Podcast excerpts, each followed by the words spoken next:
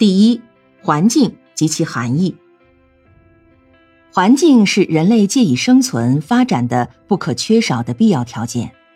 具体的来说，环境是泛指个体生活于其中，能影响人发展的一切外部条件。因而，环境的把握必须注意两个基本点：一是环境是外部世界的客观存在，环境作为一种空间形式，是物质存在的一种客观形式，从而具有长度、宽度。高度等物理特性。二是这种客观存在必须和人类有直接或间接的联系，它不仅包括了客观世界和人类的联系，还包括人类自身之间的各种社会联系。因而，环境因素可以有多种分类的方法，这对研究幼儿教育有直接的借鉴意义。从环境因素构成成分的性质来划分。可以分为自然环境和社会环境，前者指与人类生存有着直接或间接联系的生态环境。由于人类生活在地球上，这个生态环境主要指地球的生态环境。后者是指人类在特定的历史背景下形成的社会文化环境，它包括特定社会的政治、经济和文化的一切社会因素和社会关系。对幼儿教育来说，自然环境和社会环境都构成为幼儿教育的环境因素。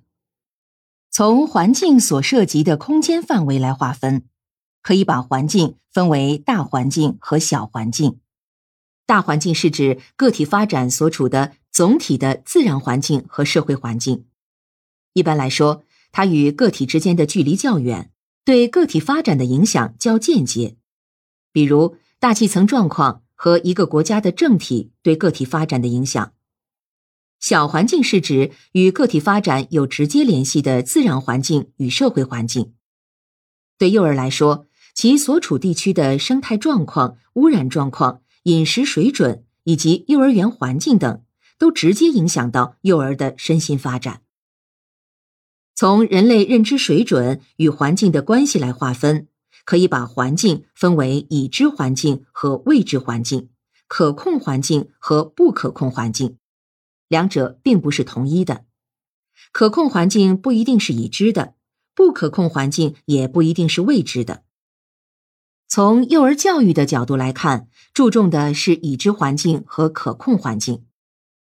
幼儿园的环境创设和教育也只能是对可控环境和已知环境的创设和教育。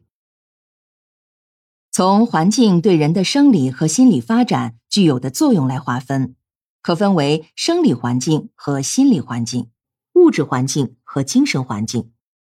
幼儿园的保育工作注重的是幼儿身心发展的生理环境和物质环境。幼儿园的教育工作必须依赖于一定的物质条件，但注重的是心理环境和精神环境。因此。